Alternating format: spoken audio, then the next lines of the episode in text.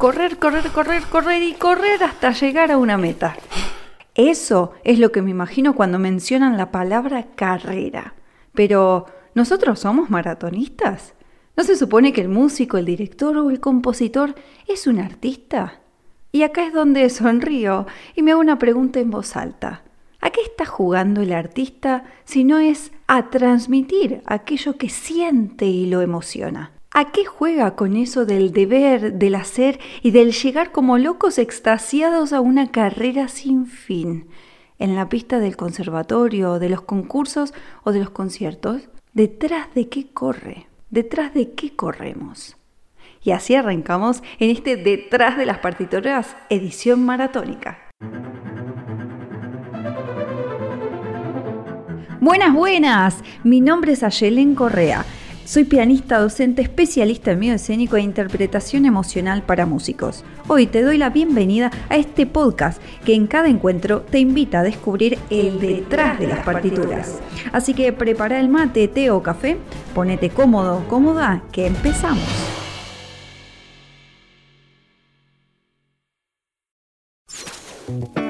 Buenas, buenas, ¿cómo estás? Bienvenidos a este otro episodio del Detrás de las Partituras. Pero vamos a ir cerrando el año. Te voy a dar una ayuda en este episodio para poder pensarlo desde otra arista, desde otro lado para que esa carrera que venís haciendo como loco, como loca, corriendo, corriendo, corriendo detrás de todos los objetivos que te fuiste planteando, esperes, hagas una pausa, y pienses que obviamente dependiendo del lugar del mundo en que me estés escuchando, seguramente estarás en el comienzo de un ciclo, en la mitad o en el cierre. ¿Por qué digo esto? Porque mm, a veces pensamos que la estructura puede ser fija, puede ser inamovible y depende del lugar del mundo, los procesos empiezan distinto. Quiero decir, si estás desde el lado latinoamericano, estás cerrando todo el proceso escolástico, es decir, ya se van a cerrar las, las clases, se van a terminar las clases, vas a, a ir a vacaciones, fin de año, vas a tener una pausa en enero y febrero y vas a recomenzar en marzo. Pero si estás desde el lado europeo, empezaste toda la formación académica en septiembre.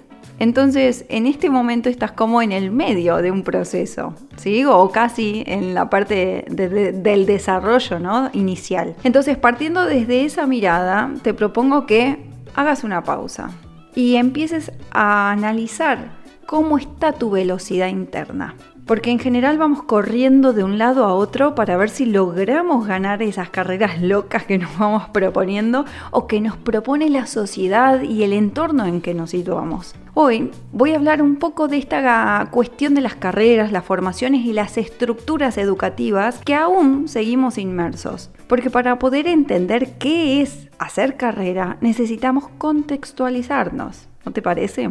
En general, definimos hacer carrera a la formación completa académica, a desarrollar un nivel óptimo musical y técnico, para después ir posicionándonos en el sistema como músicos y como profesionales.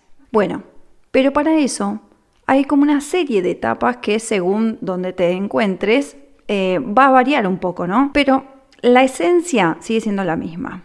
Ahí va hacer el conservatorio, ganar concursos, presentarte a plazas de orquestas, tener horas cátedras en diferentes establecimientos, hacer muchos conciertos en el mientras tanto, seguir perfeccionándote para poder lograr mejores puestos, máster, doctorados, más conciertos, más presentaciones y más, más, más, más, hasta el punto de llegar a plantar un árbol y escribir un libro, tener un hijo, ¿no? Y, estamos hablando solo de estructuras académicas, ni siquiera estamos hablando de los deberes del deber ser como persona, ¿no? Esos paradigmas que tenemos preseteados según la cultura también y según eh, la realidad en que nos movamos, por edades, por ideales o por prejuicios también. Y así podemos seguir una y otra vez, una y otra vez con lo mismo. Pero el quid de la cuestión no está en querer mejorar cada vez más, más y más, o poder pararse a ver por qué estamos haciendo lo que hacemos o qué es lo que me está inculcando la cultura que me rodea. El problema comienza a surgir cuando es una competencia, una carrera o una maratón contra uno mismo y lo que tengo alrededor o las personas que me rodean, el entorno que me rodean, donde yo estoy comparándome todo el tiempo si voy más rápido, si voy más lento, si voy más o menos, si voy mejor, si voy peor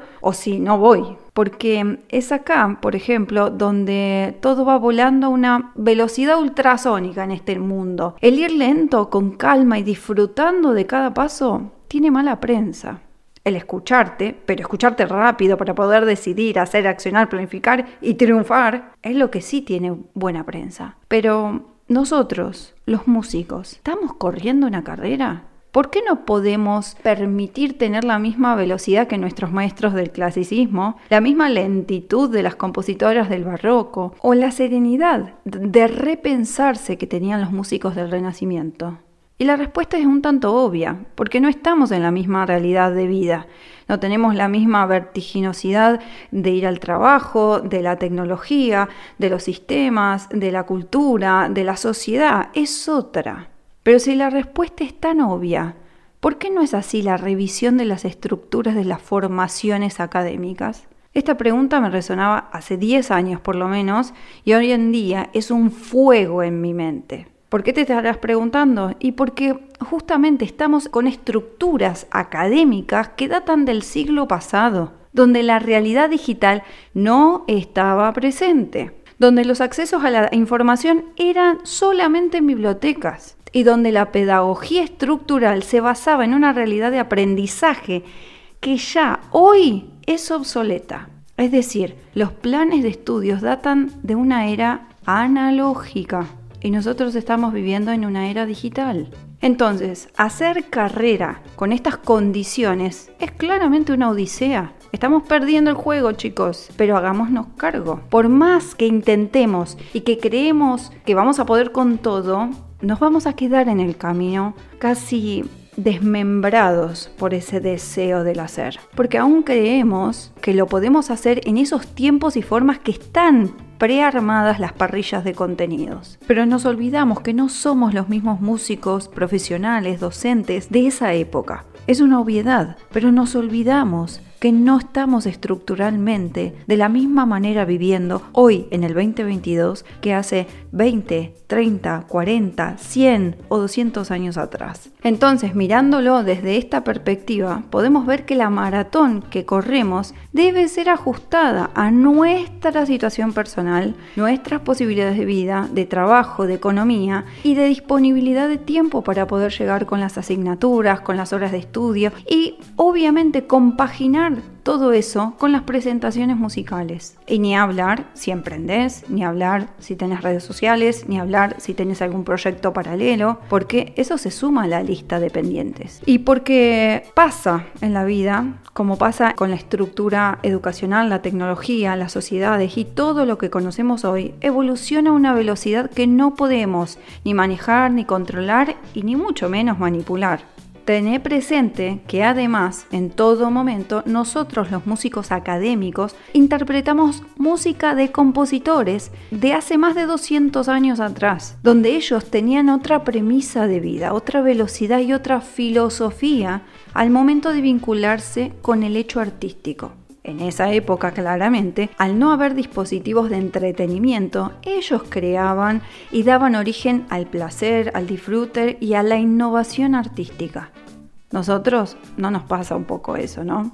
Nosotros estamos en, un área un poco distinta. Nos pasan como por arriba todo lo que tiene que ver la parte del entretenimiento audiovisual, fílmico, de desarrollo 3D, de entretenimiento de redes sociales, etcétera, y un eterno etcétera. Nosotros como músicos académicos no somos solamente el centro de atracción social y cultural de esta época, como lo era en aquella otra época con nuestros queridos Bach, Beethoven y otros y otras. Entonces, cuando sientas que perdés el eje, que no llegás con todo eso que te propusiste, mira para atrás y reconoce cada paso que diste hasta este momento, en esta actualidad vertiginosa. Celebra cada uno de esos pasos, de esos pequeños avances, porque el tiempo es efímero y la definición solo la tenés vos. Permitite cuestionar la velocidad que está llevando adelante tu vida.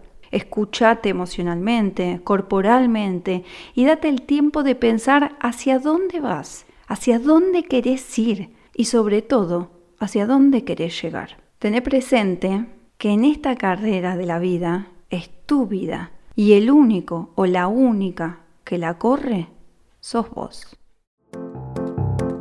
Te cuento que me encontrás en las redes como ayelencorrea.música. Ahí vas a descubrir cada uno de los espacios que creé exclusivamente para vos. Nos vemos detrás de las partituras.